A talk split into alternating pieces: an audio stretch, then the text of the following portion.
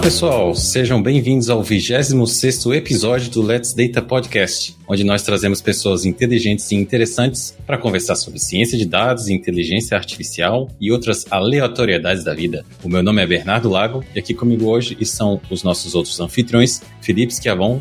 Boa noite, Felipe. Boa noite, pessoal. Sejam muito bem-vindos a mais esse episódio. Hoje a gente está com um convidado aí que manja praticamente tudo de dados. O cara é literalmente um full stack aí dos dados e estamos muito animado para aprender um pouco mais sobre data viz, engenharia de dados e o que tiver aí pela frente. Muito bem. E Leon Solon. Convidado muito especial. Pô, a gente estava conversando aqui com o Sionec que a gente nunca imaginou que, né, que ia ter um convidado especial desse nosso podcast. A gente está muito, muito honrado. Acho que vai ser um papo bem massa. Muito bem. Olha, para quem não sabe, nós realizamos episódios quinzenais, sempre com muito bom humor e com um convidado top. Vocês podem participar, escutar o podcast pelos principais players de podcast e no YouTube. E se você está ouvindo a gente pelo Spotify, por Apple Podcast ou qualquer outra plataforma de podcast, a gente pede para avaliar o nosso podcast com 5 estrelas se você gosta da gente, que isso ajuda a comunidade a conhecer melhor o nosso trabalho e também deixa a gente ainda mais motivado para continuar produzindo nosso podcast. Dizendo que todas as nossas referências comentadas aqui no episódio, como livros, pessoas, nós vamos disponibilizar depois no nosso post no nosso Medium.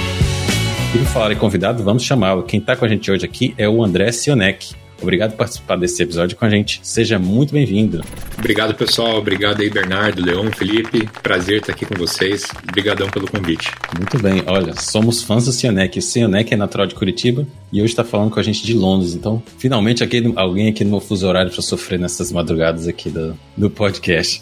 Bom, o Sionek é, é Lead Software Engineer da UTIL ou útil, você vai me corrigir depois. Ele trabalhou durante muitos anos como Data Engineer. Ele é grande programador em Python, já venceu alguns challenges do Kaggle e foca o seu trabalho em desenvolver soluções para processamento de dados escaláveis. E outra área que se destaca muito e que eu sou fã demais é o Data Viz Storytelling. E, bom, Sioneka, eu vou começar perguntando para você. Como é que foi o seu caminho para se tornar um engenheiro de dados até chegar hoje na posição de Lead Software Engineer? Como você escolheu essa carreira e o que te levou a seguir essa profissão? Mais uma vez, muito bem-vindo. Beleza, obrigadão. Então, essa pergunta, assim, é... Eu, eu segui um caminho meio que tradicional no começo da minha carreira e agora eu acho que eu tô seguindo um caminho ao contrário da maioria do pessoal. Então, assim, eu comecei como... fazendo estágio, né, no, no HSBC, no banco, e fazia bastante coisa no, no, Excel, e era copiar e colar, sabe? Tabela dinâmica, entra lá, faz o filtro, não sei o que, copia, cola no outro lugar. Daí entra em outra planilha, faz o filtro na tabela dinâmica, copia e cola. E eu sou preguiçoso pra caramba pra, pra fazer esse tipo de trabalho manual, assim. Comecei a, a estudar VBA para automatizar essas coisas, né? E, e, basicamente foi lá que eu entrei, assim, nesse mundo de, de programação e de dados. Então eu trabalhava lá na área de cobrança e daí saí de lá, fui pro grupo Boticário para trabalhar como analista e lá eu comecei a mexer um pouco com uh, data science, então com modelagem de crédito, a gente fazia behavior score para predizer a pretensão de, de pagamento, né, ou de inadimplência né, dos, dos consumidores e decidir se a gente aumentava o crédito ou não uh, desses consumidores. Saí de lá, fui para startup, uh, trabalhei um tempo no Olist, depois na Em Casa e vim para Londres. E aí para Londres eu vim para trabalhar numa startup já num estágio uh, mais maduro e acho que assim foi onde eu aprendi mais assim. Não foi pela mudança de país, ah, porque putz, eu vim para Londres eu aprendi mais. Não, veio é, foi foi a mudança do tipo de empresa, né? Eu estava numa startups mais de, de, estágio inicial, assim, então tinha muita coisa que era na, na gambiarra, assim, como a gente fala, e vim para cá uma startup mais madura, mais, tipo, estava no Series D já, então já, já tinha bastante dinheiro rolando, a empresa sustentável já financeiramente, com times grandes, e, e foi onde eu aprendi mais, assim, me profissionalizei mais na parte de engenharia de dados. Então, né, comecei lá como analista, fui um pouquinho para ciência de dados, aí eu vi que eu queria fazer ciência de dados, mas eu não tinha os dados para fazer os modelos que eu queria. Aí comecei para a parte de engenharia e agora Uh, eu acabei gostando de engenharia, né? E aí comecei a me envolver muito com a parte de plataforma, de infraestrutura como código, CI/CD. Acabei gostando disso também. E agora, mais recentemente, eu estou indo para a parte de engenharia de software. Então, uh, por exemplo, o que eu estou fazendo agora, eu estou criando API, estou trabalhando com GraphQL, estou uh, fazendo coisas assim que o, é, o que eu falei no começo, né, o caminho inverso, né? Geralmente você vê a galera querendo ir de engenharia de software para engenharia de dados, né? E eu tô indo ao contrário. Então, mas putz, eu tô curtindo pra caramba. E, e, mais ou menos essa a minha história, assim, como que eu entrei nessa área e agora tô meio que saindo dela, né? É muito legal sua, seu, sua trajetória, é uma coisa que chama muita atenção eu espero que a gente consiga abordar todos os uma parte da sua experiência, é, Sionec, nesse podcast, que é curto, vamos ver se a gente consegue, porque tem muita coisa para falar aí, porque esse seu caminho é interessante. Eu até, esse, você comentou, né, que você tinha preguiça de fazer o negócio e foi aprender VBA, eu me lembrei de uma frase do Bill Gates que disse que ele prefere escolher uma pessoa preguiçosa para fazer o trabalho, porque ele vai encontrar uma maneira mais fácil de fazer o trabalho, né? Isso é uma coisa interessante. é bem isso mesmo. Eu acho que é bem o seu, o seu perfil aí. E, e, tem muita gente que acompanha nosso podcast, Sionec, que ainda tem um pouco de dificuldade em entender é, esses papéis de dados, né? Tem gente que está começando. Então, assim, o que, que faz um data engineer ou engenheiro de dados, né? Você pode contar para a gente como, na sua visão, né? Inclusive, eu acho que é interessante isso porque você é uma pessoa que passou aí por mais de uma empresa nessa posição e você puder compartilhar para a gente como é que é o dia a dia aí que você enxerga de um engenheiro de dados e os principais desafios dessa posição. É, eu acho que tem diferentes tipos de engenheiros de dados, assim, né? Não é, a gente não tem como catalogar todo mundo num, num balde só, cada um vai fazer alguma coisa um pouquinho diferente. Assim, da, da minha experiência, o que eu já já, fiz, né? Então eu já fiz desde a construir aí pipelines de, de ingestão de dados, então trabalhar desde um negócio bem uh, básico, assim, meio que gambiarra mesmo, lá no começo, tipo, a fazer um, um projetinho usando Selenium para entrar numa página, sei lá, dos Correios que não tinha API, entrar lá e buscar dados de, de faturamento nosso, por exemplo, quanto que a gente estava faturando com, com Correios. Então, é, esse era um tipo de coisa, assim, é um trabalho de engenharia de dados e que eu fazia. Depois disso, fiz uma parte de modelagem também. Então, de ah, eu tenho agora os meus dados e agora eu preciso uh, modelar esses dados para eu conseguir tirar informação. Então, criar tabelas, criar indicadores. É um trabalho um pouco de, de analista, mas que você. É o que hoje a gente chama de analytics engineer, né? Mas você está mais preocupado ali com as boas práticas de engenharia em torno desse dado, como que você faz esse processo reprodutivo, ser performático, uh, mais preocupado com isso, com a qualidade dos dados, do que com, com o indicador em si, né? Não é só escrever a query e salvar o, o, o documento .sql lá e depois executar ele quando você precisar. É se preocupar com o processo de como você serve esses dados com, com a constância necessária, etc. E eh, eu acho que um, a última parte assim, de engenharia de dados que eu, que eu fiz, que eu atuei, é uma parte mais relacionada com plataforma. Então seria você uh, provisionar os recursos, provisionar a infraestrutura, seja os bancos de dados, lá o Redshift, a, a parte, sei lá, se estiver usando um Databricks da vida, provisionar essas ferramentas para que outros engenheiros do time consigam uh, trabalhar. E aí não só a, a, ferramenta da infraestrutura em si, mas, por exemplo, a implementar boas práticas, por exemplo, de nomenclatura, de quais são os. Por exemplo, se você vai a, aplicar criptografia nos objetos, se você vai particionar de que maneira. E o que eu fiz já, por exemplo, foi criar bibliotecas em cima aí do, do Spark para a gente implementar as nossas regras de, de boas práticas e, e, não ficar a cargo de cada engenheiro decidir na hora que ele for criar lá um pipeline ou criar uma transformação, ele decidir como implementar isso. Então a, a biblioteca era uh, opinionada, né, que a gente fala. Ela tinha a opinião dela, você uh, aponta para a fonte, para o destino, qual é a transformação que você quer fazer, mas você não escolhe, por exemplo, aonde que eu quero salvar o dado, em qual bucket. Não, isso aí já está já tá escolhido para você. É, então acho que são essas três fontes, assim, uh, em, em, geral, são as três áreas que, que o engenheiro de dados acaba atuando. São as três áreas que eu atuei, né? Mas tem bastante coisa, assim, que eu, que eu nunca fiz. Por exemplo, eu nunca atuei muito forte, assim, com a parte de, de Kubernetes, por exemplo. Eu vejo bastante gente trabalhando com Kubernetes, fazendo infraestrutura, subindo o Spark, rodando lá no Kubernetes. Então, eu, eu já fui muito mais, assim, o, o cara que pegou as ferramentinhas mais prontas, já mais fáceis de mexer, sabe? Então, mas você vai ter gente aí em todas as áreas trabalhando com, com várias coisas diferentes. É por isso que os cabelos ainda estão aí sem estar brancos e tal, né? Porque o Kubernetes, Kubernetes é. Porque Kubernetes é, ninguém merece, né? Mas é legal, cara. Mas a gente estava falando da sua, da, da, sua atuação, que ela é, é um, um espectro maluco, assim, né? Eu, o pessoal acha que eu sempre falo isso para todo mundo, mas o seu roteiro foi difícil demais de fazer. porque tinha um monte de área. Vai precisar de uns três episódios para poder ver toda a experiência. Uma das experiências que você tem, bastante forte, inclusive você agora é, voltou para engenharia de software, né? Uhum. É justamente trabalhar com Continuous Delivery, Continuous Integration, né, que é uma área bem software mesmo, mas que é bem aplicada para Machine Learning também. Uhum. E aí eu vou aproveitar, inclusive como a gente, o Felipe falou, tem muita gente que tem dúvida de saber o que é engenharia de dados, e aí a gente aproveita também, como você conhece bem essa área também, né, para variar, você conhece um monte de áreas, que o pessoal chama mais de MLOps, né, que é, que é justamente tentar trazer a esteira do software para machine learning, né. E puder, você já explicou o que, é um, o que, que um engenheiro de dados faz, mais ou menos, e aí você podia explicar para a gente como você enxerga que deveria ser, como é quais as atividades e os tipos de profissionais que deveria ter uma área de MLOps, é, na sua opinião e na experiência também, né, que você tem. Olha, eu, eu vou te falar, assim, é aquela mesma história da preguiça, sabe? Se você não tem ó, uma área de. Não uma área de MLOps, mas se você não tem uma estrutura de, de integração contínua e de delivery contínuo é, funcionando direito, e até mesmo a, a questão de, de, plataforma também, se você não tem um ambiente de desenvolvimento, um ambiente de staging bem estruturado e,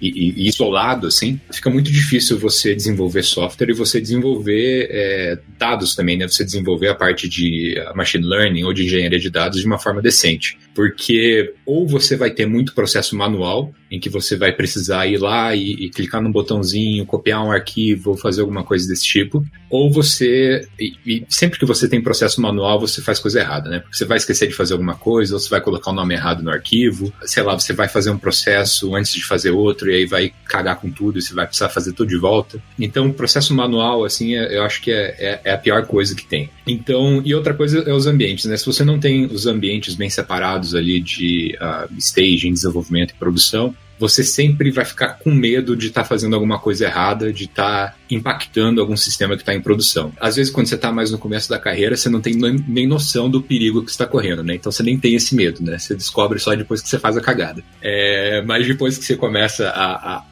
a, a, fazer essas coisas e errar diferentes vezes, né? Repetidas vezes, Aí você eh, começa a, a, a pegar as mães e ver, opa, peraí, se eu mexer nisso aqui, eu vou, eu vou ferrar com tudo. Então, ter uma parte de MLOps ou de DataOps bem desenvolvida, é, eu acho que é uma das coisas mais importantes para você conseguir fazer algo com qualidade. Tanto que aqui na, na quando eu entrei aqui, uma das primeiras, e até isso explica um pouco a minha mudança mais para essa parte de engenharia de software, porque eu cheguei aqui, beleza, me contrataram como engenheiro de dados. Aí eu olhei, tá, cara, a gente não tem um ambiente de staging. Peraí. É, então deixa eu criar antes. Tá, como que a gente configurou a nossa conta da AWS? Ah, putz, foi tudo na mão lá no, no console. Entraram no console e criaram as coisas tudo no console. Opa, peraí, a gente precisa de infraestrutura como código. Então tá.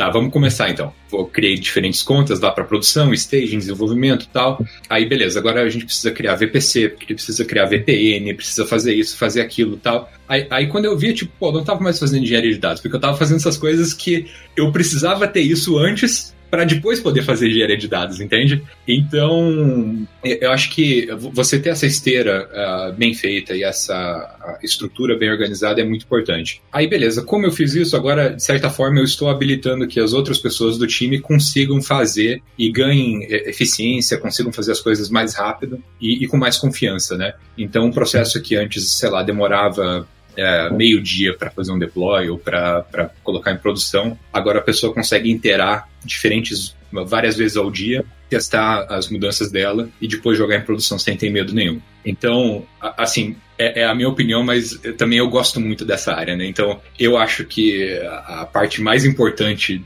de engenharia de software é você automatizar esses processos. É, e só quem, quem nunca passou por isso, de colocar alguma coisa em desenvolvimento sem testar em produção, é melhor do que café para poder acordar, né? Na hora que você viu que você fez a besteira, rapaz, você vai ficar sem dormir ali. Aí você não dorme mais, né? É verdade. Falando, falando um pouquinho agora de AWS, já tocou um pouco no assunto, e é uma questão que aparece muito pra gente sobre a nuvem, cloud. Muita gente nem sabe o que é, ou sei lá, acha que é um, uma coisa do outro mundo, acha que é um, sei lá, que a gente pensava antes que era aquele servidor, sei lá, com, com o cabinho lá, conectando, desconectando, mas é um ambiente virtual, nem sabe. Mas o que, que você pode sugerir para quem não sabe nada, ou sabe alguma coisa, pelo menos tem a noção do que, que é, para estudar como é que esse serviço da cloud funciona na área de dados? É, qual a sua sugestão para iniciar esse processo de aprendizagem com cloud? Eu, eu consideraria algumas coisas. Primeiro, cloud tem custo. Então, uh, eu acho que a melhor maneira de você começar a aprender é você tentar aprender isso no trabalho. Mas tem alguns poréns, né? Em algum, na maioria dos lugares, na verdade, principalmente se você está numa empresa maior, você provavelmente não vai ter os acessos necessário, necessários para conseguir fazer alguma coisa na cloud. Então, você vai ficar meio limitado. Mas eu já vi alguns exemplos, assim, por exemplo, teve uma, uma aluna de um dos bootcamps uh, meus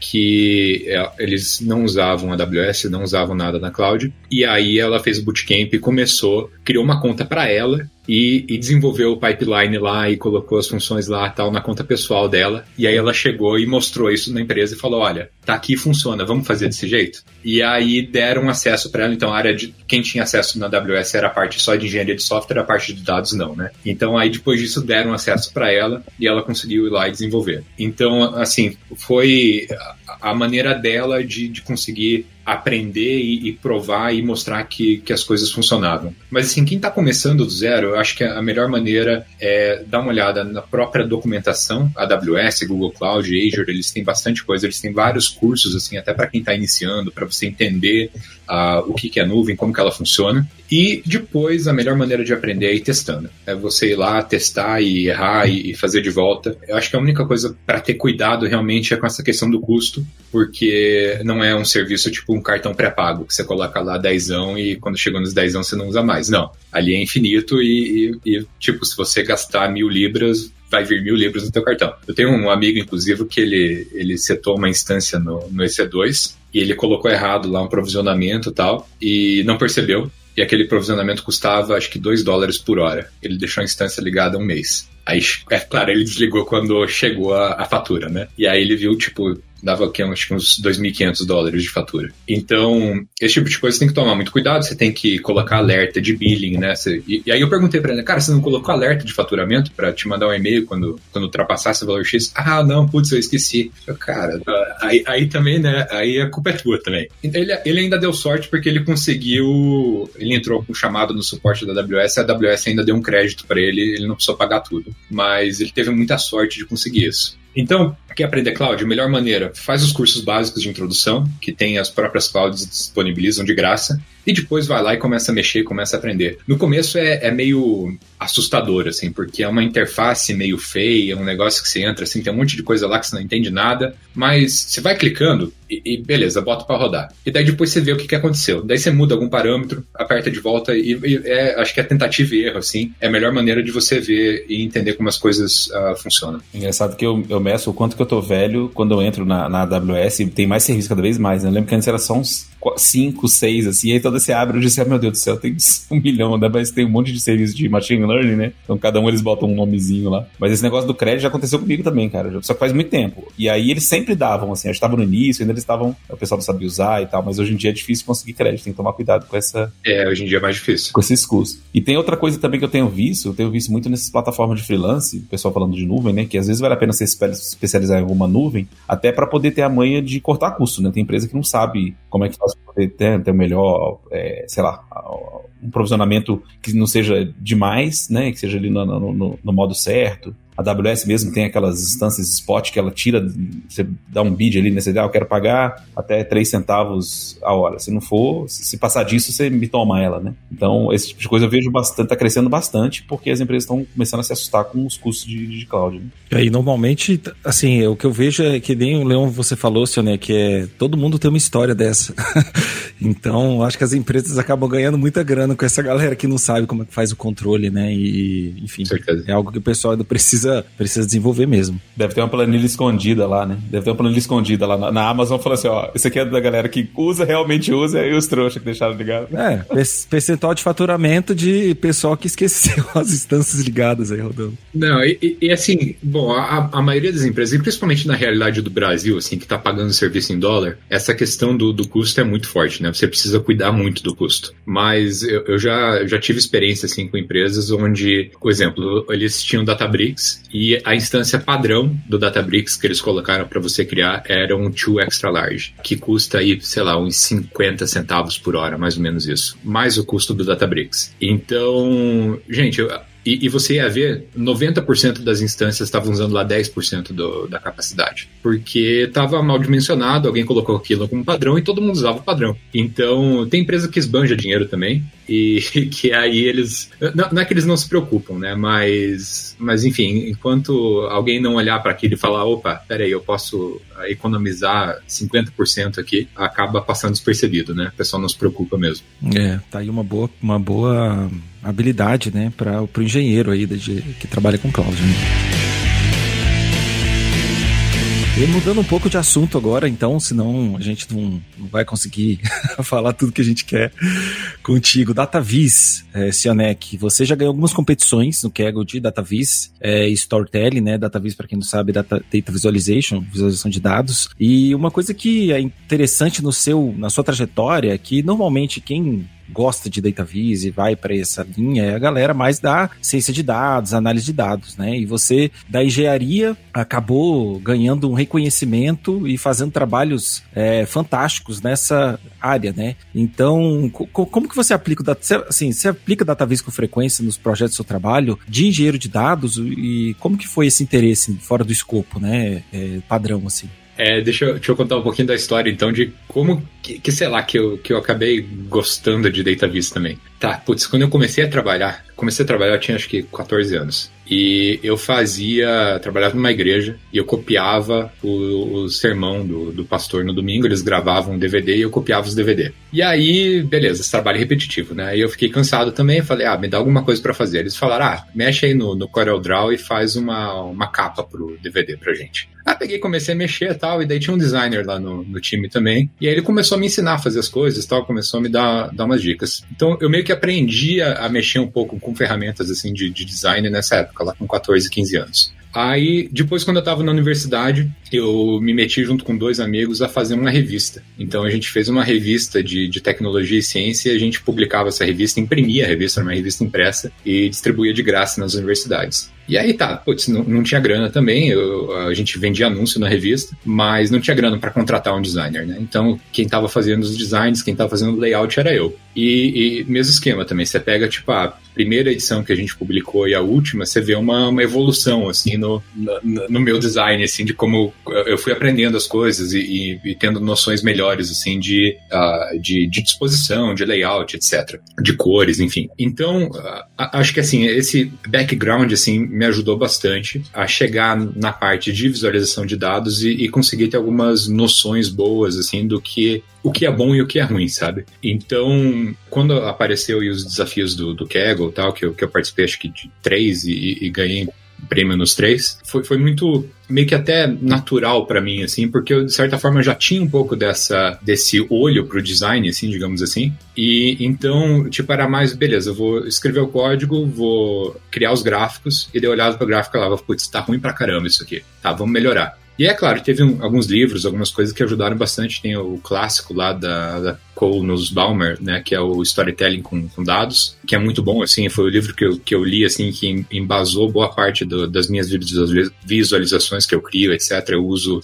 uh, um pouco do, do, método dela. Enfim, usar a visualização de dados foi, foi muito assim, é, eu acabo usando no dia a dia, usei nas competições, acabo usando no dia a dia, mas não para criar gráficos ou para criar dashboards, etc. Mas sei lá, eu preciso criar um slide para mostrar o trabalho que eu estou fazendo. Quando eu estou criando slide ali, eu estou pensando como visualização de dados, porque apesar de não ser um gráfico, você tem uma tela em branco e você está mostrando dados lá. Você tem que mostrar o teu trabalho, sei lá, o pipeline que você criou. E você tem que pensar em como mostrar isso para a audiência, né? Então, um exemplo, na, na Gusto, onde eu trabalhava, a gente tinha uma, uma reunião com a empresa toda do, do final do semestre para mostrar os resultados e tal. O time de engenharia de precisava chegar lá e mostrar as pipelines de Spark que a gente tinha criado. Cara, como que você vai chegar e vai falar de Spark para o time de marketing, para o time de, de uh, atendimento ao cliente, etc. Então, você tem que saber criar visualizações de dados para mostrar isso e para comunicar isso. Então, apesar de não ser gráficos, né, e, e eixo X e Y, né, você uh, acaba aplicando visualização de dados ali também. Muito fera. Tem uma pergunta que o pessoal sempre é, faz, né? A gente fica falando assim, pessoal, ciência de dados, né? É analista de dados, você tem que saber contar histórias, tem que saber resolver os problemas e tudo mas o pessoal sempre quer saber da stack das coisas, né? E aí eu vou te perguntar, você acha que é importante conhecer bem uma biblioteca a fundo e quais são as que você mais gosta normalmente que você utiliza? O que eu utilizo bastante, principalmente nos desafios do, do Kaggle lá, foi o, o Plotly, mas assim, eu não conheço a fundo, eu vou na documentação, sabe? Então, na verdade, eu acabo fazendo isso com a maioria das coisas que, que eu faço é assim, tipo, eu estudo básico, aprendo a fazer ali o, como que é, o, desafio do, do Iris lá, né, do dataset do Iris, então eu aprendo o basicão, Aí, beleza. Uh, depois disso, eu vou na documentação e beleza, eu preciso resolver tal problema. É Google e documentação e, e, vou lá, resolvi isso, beleza. Agora, qual é o próximo problema que eu quero resolver? E tem coisas, às vezes, que se você quer fazer e que ou não está na documentação ou não tem exemplos na internet, e aí você precisa ser criativo e, e descobrir como linkar as coisas ali para fazer funcionar do jeito que você quer. E acho que essa é, é, a grande graça assim de você trabalhar com, com engenharia, com software, é você poder uh, descobrir e, e, criar, né, em cima dessas, dessas ferramentas que já estão aí. Mas enfim, respondendo a tua pergunta de forma direta, eu gosto bastante do Plotly porque ele é bem interativo, assim. Acho que é bem legal de usar. Eu acho que as bibliotecas caem muito na, nas limitações de cada uma, né? Tem algumas bibliotecas que são muito boas, por exemplo, eu gosto muito do Seaborn, mas eu já tenho algumas coisas que eu não consegui implementar no Seaborn, passando horas pesquisando na internet e tal, aí acabo indo para o Plotly Express, uhum. que é bom para você se, se interagir, mas para você apresentar isso não é a ideal, pelo menos nas situações que eu encontrei. Mas é, é acho que é bom saber onde é que você quer chegar e qual, qual biblioteca que você vai precisar usar para determinado caso, né? E não tem uma biblioteca que, que vai resolver todos os problemas, né? Você vai ter Exatamente. que adaptar a ferramenta conforme o teu problema. É. A não ser que seja o Digiplot, né? Que é o coraçãozinho pro Digiplot. Mas brincadeiras à parte, é, Sionek, falando ainda um pouco sobre DataVis, você acha, na sua opinião, você acha que há espaço para um especialista em DataVis numa empresa ou pode aparecer esse, esse cargo no futuro? Porque Existe a posição de analista, existe a posição de cientista de dados, mas como a gente sabe hoje, principalmente nos, nos artigos que você publica, e tem um artigo incrível no Towards Data Science que a gente vai pôr aqui nas referências, não é só mostrar um, os dados, mas mostrar uma, um pipeline de, um, de, uma operação. Então você realmente contar a história graficamente, de uma maneira inteligente. Você acha que tem espaço para isso ou vai acabar sendo uma, pessoa que tem um pezinho ali no design, como é o seu caso, que, ah, tem uma experiência nisso, então vou incorporar isso aqui no meu trabalho? Que, que você acha disso? Olha, eu acho que vai ter espaço, mas vai depender muito da empresa, sabe? A realidade é que fazer DataVis dá trabalho, então dá, dá muito trabalho. Então você.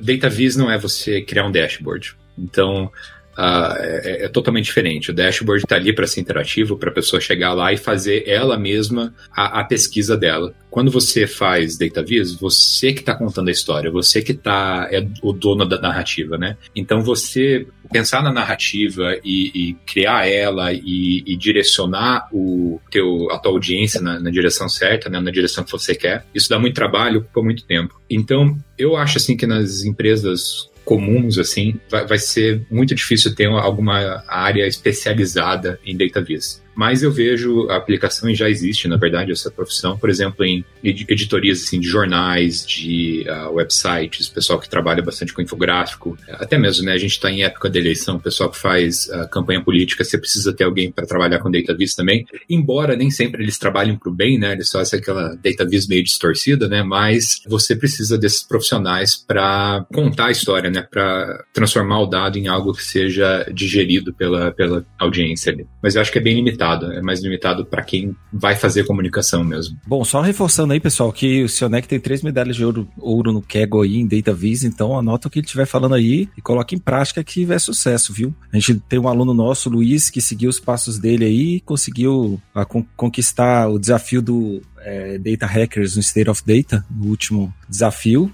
e aprendeu muito com o Sionec também. Ah, Sionec, tem um vídeo entrando aí no mundo da, da, parte de carreira em dados. Tem um vídeo que você fala que o mercado de dados ele é cruel com os novatos. Realmente a gente percebe que isso aparece de, de várias maneiras, né? E, e, na verdade, acho que não tem nenhuma pessoa que entra no mundo de dados e entra, digamos assim, confortável, né? Normalmente são muitos desconfortos que existem, né? A gente percebe algumas barreiras de entrada, como empresas que listam mil skills pro cara e é, empresas que pedem só posições sênior, esse tipo de coisa, né? E às vezes nem sabe o que que, para que que ela tá querendo o cara, contrata um cientista, não tem dado e tal, né? Então, comenta um pouco sua visão sobre essa dificuldade, como que as pessoas que estão aí é, entrando nesse mundo pode minimizar esse problema de, de alguma maneira. Olha, eu, eu acho, eu até vou, vou falar que acho que as coisas estão mudando um pouco, sabe? A minha experiência no, no último ano para cá, uh, eu tenho visto as empresas muito mais abertas assim a, a contratar profissionais mais júniores e dar espaço para essas pessoas se desenvolverem. E eu acho que parte disso é porque elas já, de certa forma, fizeram um pouco da lição de casa ali, já contrataram um sênior, já fizeram um pouco da, da organização que precisava, já tem as diretrizes, assim, o caminho traçado, e aí fica mais fácil uh, trazer essas pessoas uh, mais novatas para o mercado. Então, para o mercado não, para dentro da empresa, né? É, então, eu percebi, assim, no, no último ano, na, na minha experiência, na, nas duas últimas empresas que eu passei, assim, que tá bem... Enfim, as vagas que estão aparecendo não são vagas para sênior, para lead, para especialista, são vagas meio para júnior, para mid-level, assim. Então, acho que isso mudou um pouco. Mas mesmo assim, o mercado ele é bem competitivo. E, e acho que até para dar um exemplo, aconteceu essa semana a gente abriu uma vaga para Analytics Engineer aqui na empresa e eu publiquei no LinkedIn. Eu devo ter recebido aí, sem brincadeira, umas 30 mensagens no privado de gente interessada na vaga. É claro que tem um, pouco do, do, da questão de que ah, é uma vaga fora do país, pagando em Libra tal. Então, ah, existe esse sonho assim na galera de, de trabalhar é, fora do país, mas mesmo assim você vê que existe uma concorrência muito alta. Então, assim, entrar no mercado e, e, se posicionar de uma maneira. Se posicionar profissionalmente nesse mercado não é fácil. E, de certa forma, para você fazer isso, você precisa contribuir com a comunidade também, para você se destacar, né? Então, você precisa é, escrever, publicar, é, criar um blog, fazer um podcast, igual vocês estão fazendo aqui. Então, esse tipo de coisa é o que destaca você profissionalmente e vai, de certa forma, te dar uma ajuda para você entrar no mercado para você conseguir aquela vaga que você quer. Outra forma é networking, né? Então você ter as amizades, você ter conhecer as pessoas nos lugares certos, ter trabalhado junto com alguém que está na empresa que você quer ir. Então isso também ajuda bastante. Agora você assim, do nada, ah, fiz três, quatro cursos e quero entrar no mercado, sem você ter nunca publicado um, um conteúdo, sem você ter um portfólio, sem você ter uma indicação de alguém, o mercado ainda continua sendo cruel, continua sendo difícil, sabe? É, isso é interessante, cara. E tem uma pergunta até correlata a isso, que com relação à dificuldade de quem está entrando, que a gente sempre faz, que é com relação a, a ter ou não graduação, né? A gente está percebendo correlação aqui, né? O Alan veio aqui, o Alan do Data Hackers, quem mais? O, o Mário Filho, né? Tem um monte de gente que não tem graduação e só cabeçudo. Aí o pessoal vai achar que graduação não serve para nada, né? e o seu caso foi bem interessante porque você entrou na faculdade de física, você fez algumas outras, mas você nunca terminou uma graduação. Isso atrapalhou na sua carreira durante algum momento? O que você tem para contar pra gente? E se você até acha que é uma coisa necessária ou não, né? por mais que tenha sido o seu caminho, né? Mas você já conhece tanto, tantas pessoas, tantas equipes que você deve ter uma percepção que não é a, a sua própria. Né? Olha só, atrapalhou na minha carreira? Sim, mas atrapalhou de uma forma positiva. Como é que é o negócio? Porque não ter a graduação me fez não ser promovido em uma empresa que eu estava, que era uma, uma empresa maior, assim, uma, uma, uma organização maior, né? E foi o que me fez ir para o mundo das startups. Então, beleza, não quiseram me promover porque eu não tinha um diploma. Eu falei, beleza, vou, vou sair então. Fui para uma startup e, assim, eu vejo que se eu tivesse ficado nessa, nessa empresa onde eu estava, não teria me desenvolvido com a mesma velocidade que eu me desenvolvi numa startup. Então, ter ido para a startup foi bom. Então, não ter a graduação atrapalhou? Sim. Se eu quisesse seguir carreira naquela empresa e ficar lá, sei lá, 10 anos lá, teria me atrapalhado. Mas como eu, eu decidi ir para esse caminho de startup, startup não liga para graduação, então tipo, foi de boa. Agora, faculdade é importante? É. Assim, eu não tenho diploma, mas eu, eu cursei quase o curso de física inteiro, faltaram cinco matérias para me formar. E tudo que eu aprendi lá, desde a da parte de, de cálculo, das, das partes de física básica, de física é, mecânica clássica, etc., tudo isso me ajudou a me desenvolver. Então, por exemplo, ah, eu precisava escrever relatório, a gente tinha aula de, de laboratório, eu precisava escrever relatório, eu precisava, ah, sei lá, fazer os gráficos, plotar os gráficos, mostrar o experimento, etc. Então, tudo isso contribuiu pro André que eu sou hoje, sabe? Então o fato de eu não ter diploma não quer dizer que eu não fiz universidade, sabe? E eu acho que é super importante, assim, não, eu não recomendo e assim, eu, quando, quando, eu tiver meu filho, meu filho estiver na, na hora de entrar na universidade, ah, se ele falar, ah, não, você não entrou na universidade, eu falar, ah, não, nem a, nem a pau, você vai entrar na universidade sim. Porque mesmo que você não se forme, mas você vai entrar lá porque acho que é uma é parte importante uh, do desenvolvimento da pessoa para ela, tanto na parte de, de relacionamentos, assim, para você fazer amizades, etc., quanto uh, na parte de, de desenvolvimento intelectual. Acho que é muito importante. Até porque se alguém entrar em física, depois AWS e Kafka é mole, né?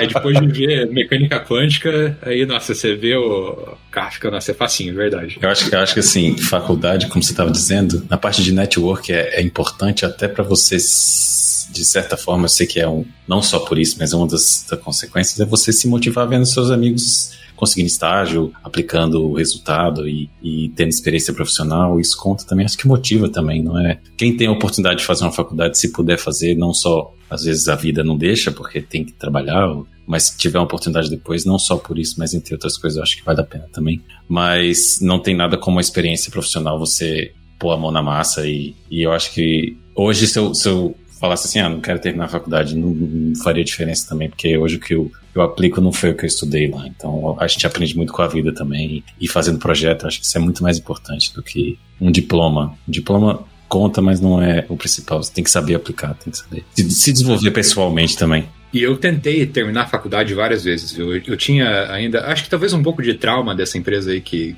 que falou que eu não ia ser promovido por causa do diploma. Eu tentei, ah, entrei de volta, tentei administração, tentei física de volta, aí tentei matemática, e aí veio a oportunidade de vir aqui para Londres. Aí quando eu vim para cá, ainda dei uma olhada nas universidades daqui, e falei, ah, não, é muito caro, deixa quieto.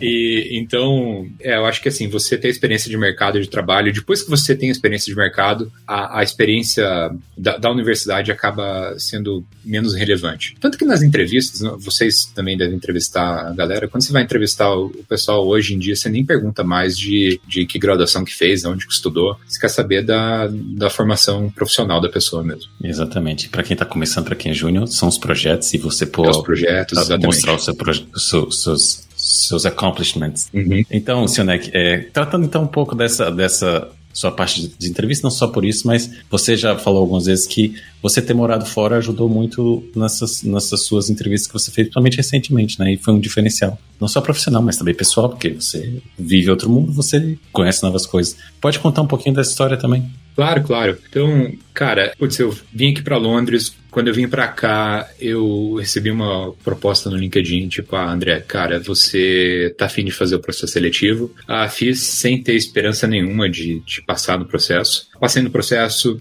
Uh, meio que na sorte, assim, até, uh, sei lá, eu, eu tava sem esperança nenhuma, sem expectativa nenhuma. Quando passei, falei, peraí, será que não, não é golpe isso aqui, não?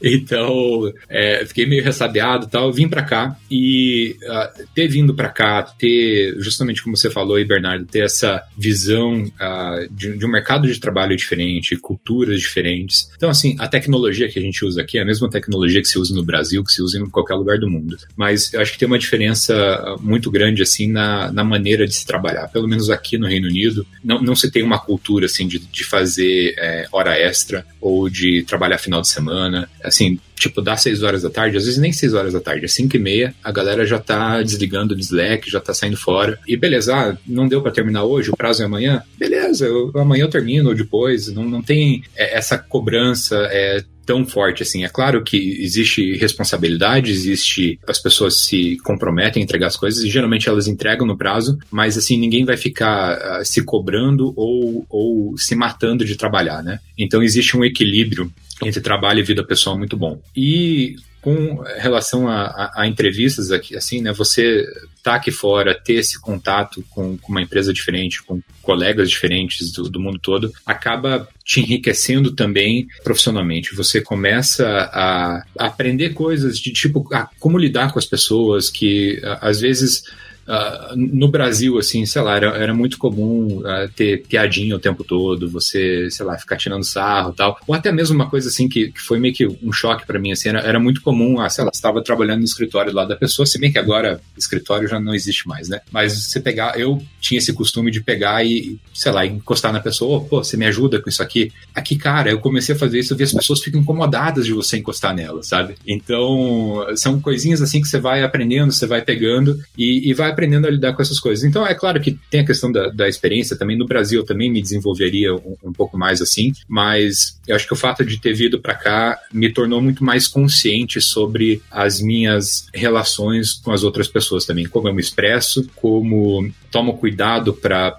para não falar algo para acho que um, um, exemplo é a melhor maneira de, de exemplificar isso. Logo que eu vim para cá, estava trabalhando junto com outro colega meu, uh, engenheiro de dados também, e ele, a gente estava trabalhando num projeto, deixa eu ver se eu lembro o que que era, era para fazer, putz, era, era alguma coisa no Redshift, a gente queria fazer uma biblioteca para conectar no Redshift e, enfim, extrair os dados, fazer alguma coisa assim. E aí tá, a gente meio que dividiu o trabalho, ele fez uma parte, eu fiz outra parte, e aí tá, agora a gente precisa integrar essas duas partes para fazer isso funcionar junto. E aí tá, ele pegou o meu código e reescreveu parte do meu código, eu peguei o código dele e reescrevi parte do código dele. E, e, cara, começou a dar uma confusão. Dali a pouco ele chegou para mim e falou: Cara, eu tô ficando incomodado, é, não tá dando certo isso. Eu tô pensando em sair da empresa porque a, a, nossa relação de trabalho não tá dando certo. Eu falei, cara, puta que pariu. Daí eu, opa, peraí, pô, desculpa então, né? Eu não, não, não percebi que, que, tipo, eu percebi que estava assim, mas uh, eu, eu, não sabia como resolver isso, né?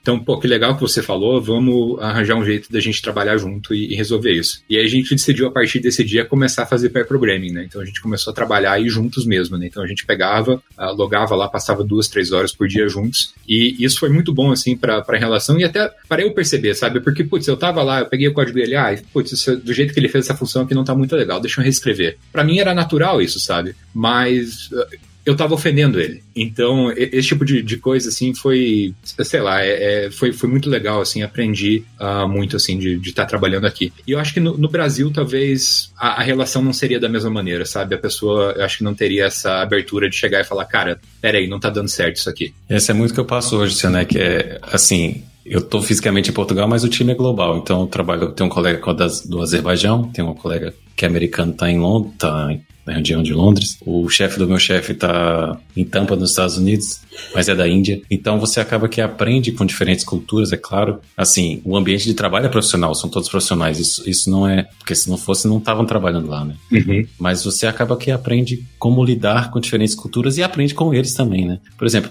coisa beba, besta que é a gente tocar na pessoa para chamar. Mas Pois isso é, isso é no nosso Brasil, né? É, e a gente chegar e aprender e acaba que, poxa, será que, será que não vale mais a pena mandar uma mensagem? Olha, quando tiver um tempinho, me avise que a gente senta e conversa, que às vezes a pessoa tá lá focada, concentrada. Isso. Então, coisas assim, minúcias que a gente vai aprendendo, isso é muito bacana também. Eu aprendi muito aqui também. Aqui. É, eu ia comentar, Sanek, que se você estivesse falando inglês, cara, você já ia estar tá aparecendo um inglês mesmo, cara. Então, acho que você já pegou bem a cultura aí, até do, um pouco do seu jeito de falar, do que eu já tinha visto de você falar antes. Até isso, acho que a, a aparente, a sua aparência, assim, a forma de se expressar, acaba que também é, é como você falou, né? Você vai aprendendo a estar tá no meio dessa cultura nova. A última pergunta aí, que antes da gente ir para a segunda parte do episódio, se você puder falar um pouquinho da empresa, que projetos que você, você hoje está como líder aí na parte de software, né? Mas que projetos de dados a empresa que você tá tem, que você podia comentar com a gente para conhecer um pouquinho também, que acabou que a gente não falou sobre a empresa que você está trabalhando.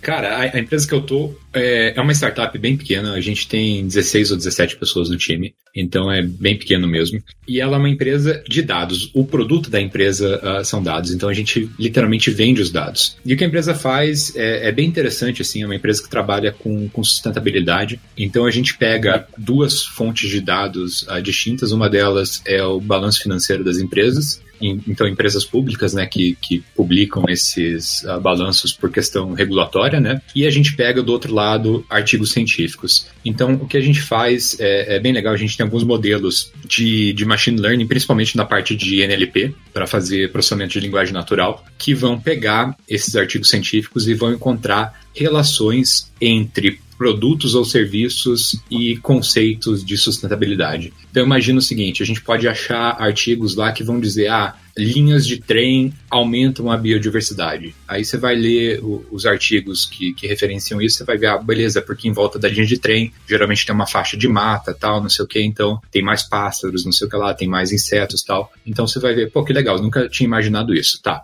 É, aí você vai ver, sei lá, a produção de baterias impacta com poluição na água, sei lá, gera resíduos, tal, não sei o que lá, que aumenta a poluição de água. Então a gente pega essas, esses conceitos e essas relações e a, aplica isso no balanço financeiro da empresa. Então a gente é capaz de dizer lá, ah, a Tesla, quanto que ela impacta, por exemplo, a poluição do ar? Então, ah, ela impacta positivamente porque ela desenvolve carros com bateria, tal, não queima petróleo, não sei o que lá, e a gente tem uma, um bando de evidência científica que, que prova isso aí a mesma Tesla, quanto que contribui para inovação, educação, etc. Então a gente tem que mostrar tanto o positivo, sei lá, para a educação eu tenho que mostrar o mesmo, o tanto positivo e negativo para aquele conceito que ela, o que ela contribui. Então, às vezes você tem uma empresa que, que é, é super boa em uma coisa, mas é ruim em outra. Então, a, faz Uh, esses dados que a gente acaba gerando, né, uh, auxiliam aí fundos de investimento e uh, bancos, etc., a direcionar o investimento deles para fundos que sejam mais sustentáveis, empresas que sejam mais sustentáveis,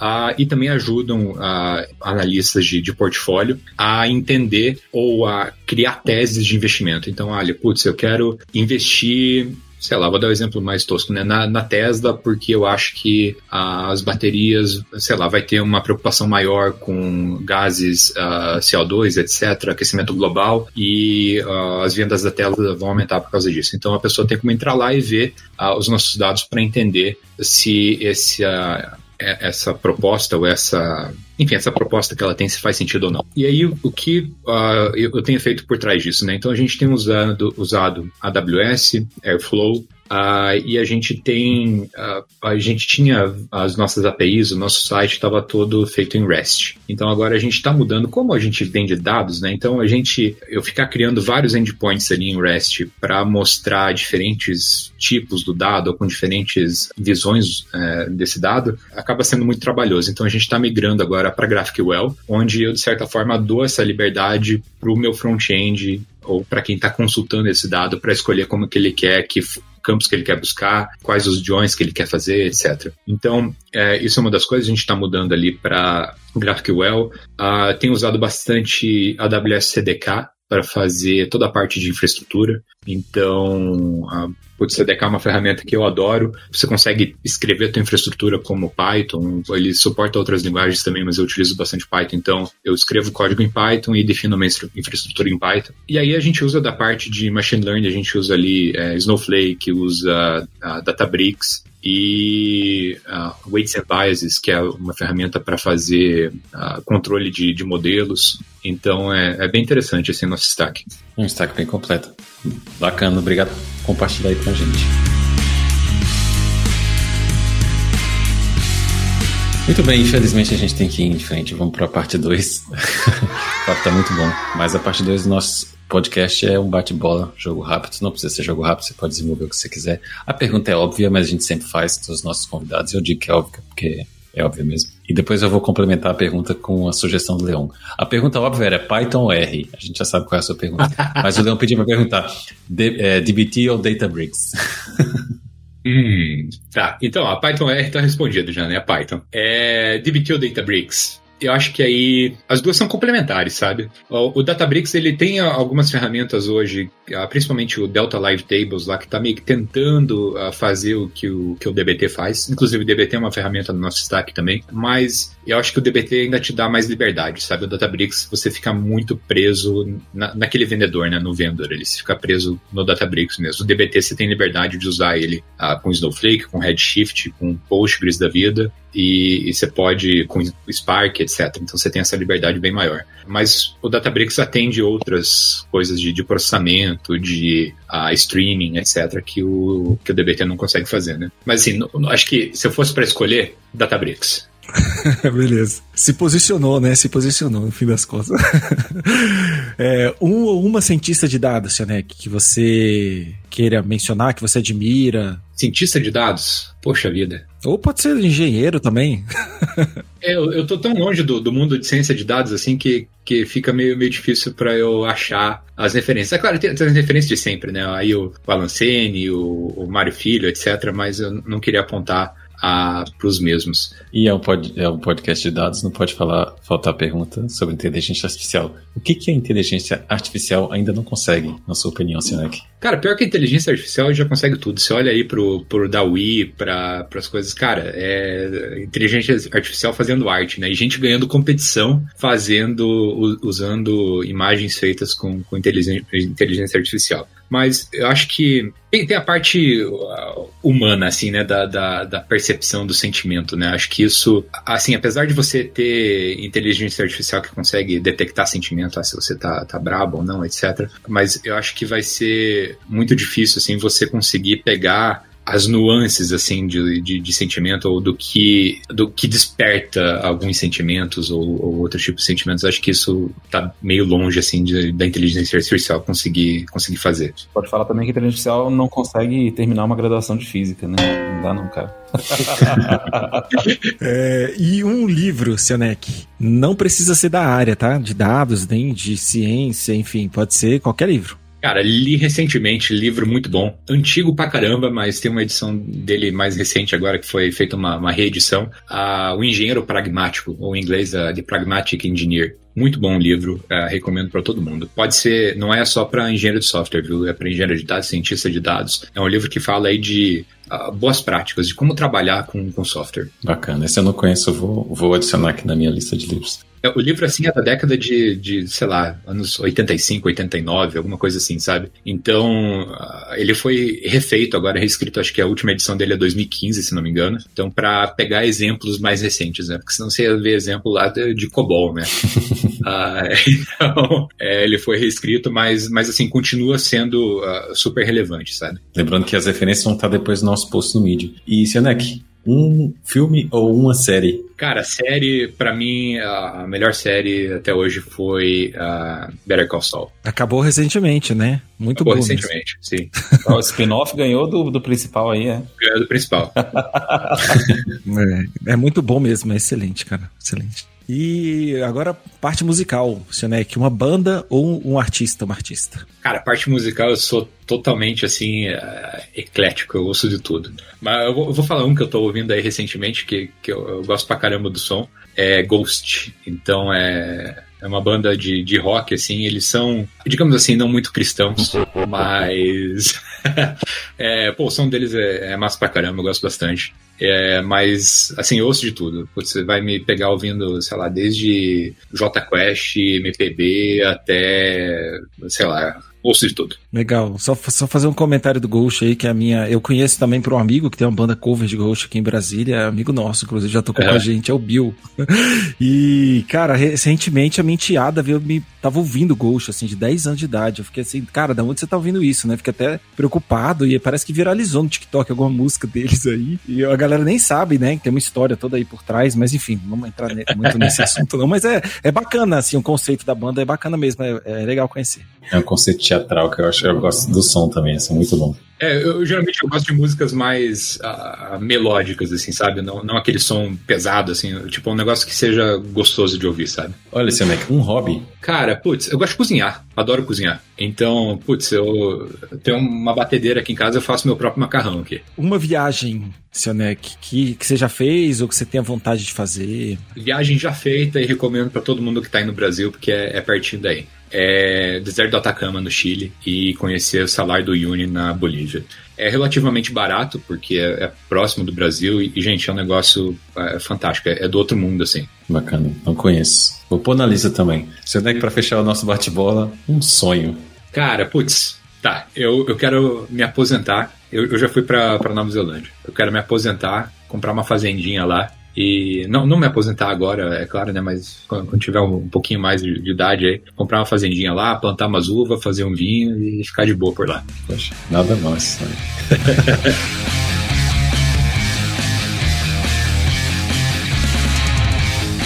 Muito bem, Seneca. Olha, agora a gente vai para a parte 3 e a parte final do nosso episódio, que é a pergunta de um milhão de euros. Ou libras.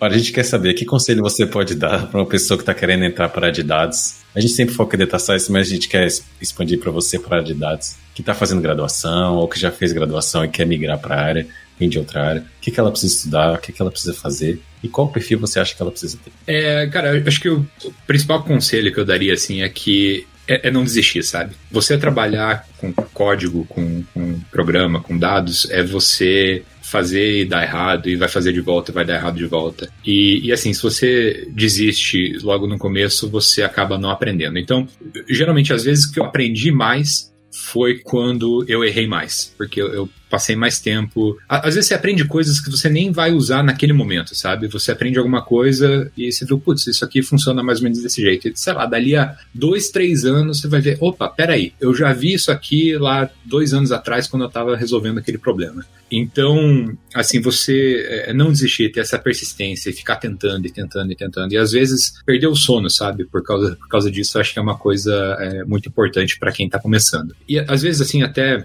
eu, sei lá, eu, eu tô fazendo alguma coisa, estou aprendendo, por exemplo, agora eu tô mexendo com, com GraphQL, nunca mexi com isso antes na vida, e às vezes eu encerro meu trabalho ali às, às seis, mas eu continuo trabalhando depois, não porque a empresa me pediu ou porque eu tenho que entregar alguma coisa, mas porque aquilo ali tá tão interessante de aprender, porque eu quero descobrir como que faz aquilo ali, que eu fico ali, sei lá, até as 8, 9, às vezes até as 11 da noite, uh, mexendo com aquilo, sabe? Então acho que ter essa vontade de aprender, essa curiosidade, de descobrir como as coisas funcionam é muito importante. E, enfim, tá entrando na área, não desiste e tenha essa, essa curiosidade para ir atrás, para aprender as coisas, eu acho que é o mais importante. Perfeito. Bom, então é isso, pessoal. Nosso 26 episódio fica por aqui. E a gente agradece a sua participação, Sionec. Muitíssimo obrigada. Se você tiver algum recado final, fique à vontade. Ah, é. é... Bom, eu de vez em quando eu dou alguns bootcamps. A gente está planejando uh, lançar um bootcamp aí em breve, uh, um bootcamp novo, focado em engenharia de dados, muito mais para a parte assim de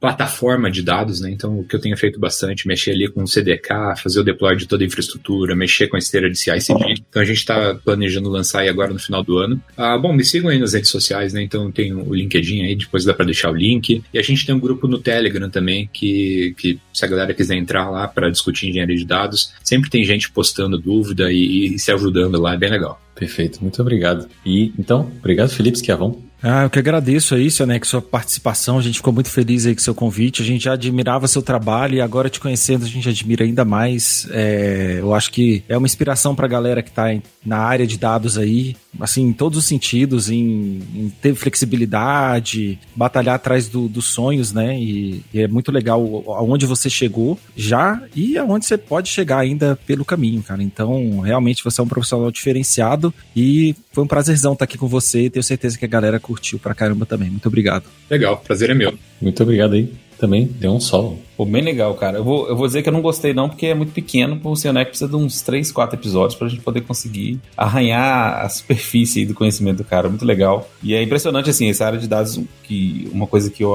Em, em TI geral, eu acho. Mas em dados é muito legal. Tanto que as pessoas contribuem, sabe? Você vê que todo mundo que vem aqui é muito aberto e quer contribuir, não fica né, se achando que sabe muito mais que os outros. Vocês têm um. É, é, porque a galera vê a sua carinha assim, né? A galera a carinha do Giba, a carinha do Mário Filho. Não tem a menor noção né, do tanto de conhecimento que vocês têm. E vocês estão aqui conversando com, com, com todo mundo, tentando ensinar as pessoas que estão começando, tentando ajudar nessa, a gente nessa, nessa jornada aí de colocar mais pessoas nessa área que é tão legal, né? Como você falou, aí você termina seis horas e quer continuar estudando. Isso aí que eu queria que as pessoas sentissem a mesma coisa que eu. Quando você tá ali, né, querendo resolver aquele problema, enquanto você não resolve, você né, tá ali agarrado no, no trabalho. Isso é muito gostoso, quer dizer que você está é, evoluindo, é, é, gostoso sentir que você está evoluindo, né? Eu acho muito legal e você é uma pessoa muito especial, é. Acho que a gente tem muito que aprender contigo aí. O pessoal vai te seguir bastante aí na, nas redes.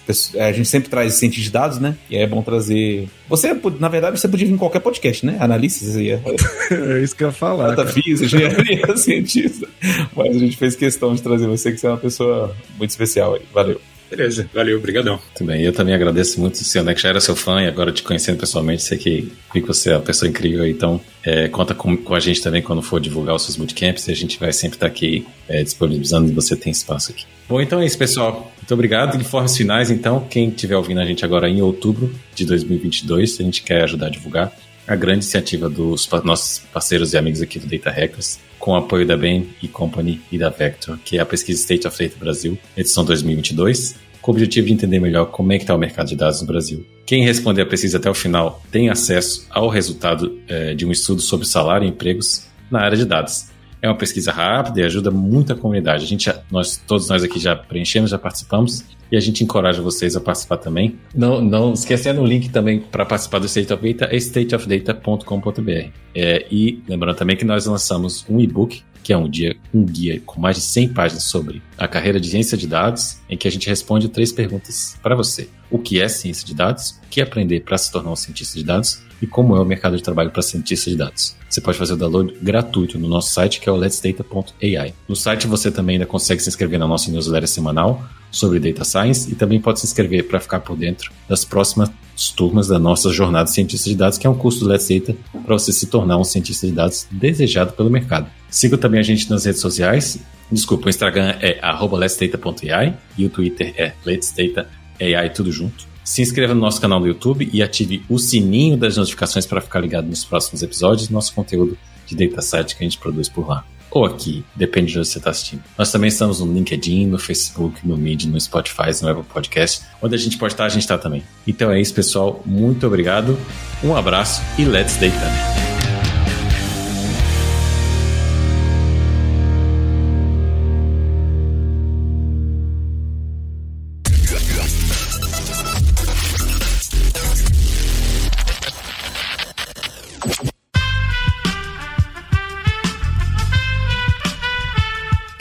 Podcast foi editado por Aerolitos Edição Inteligente.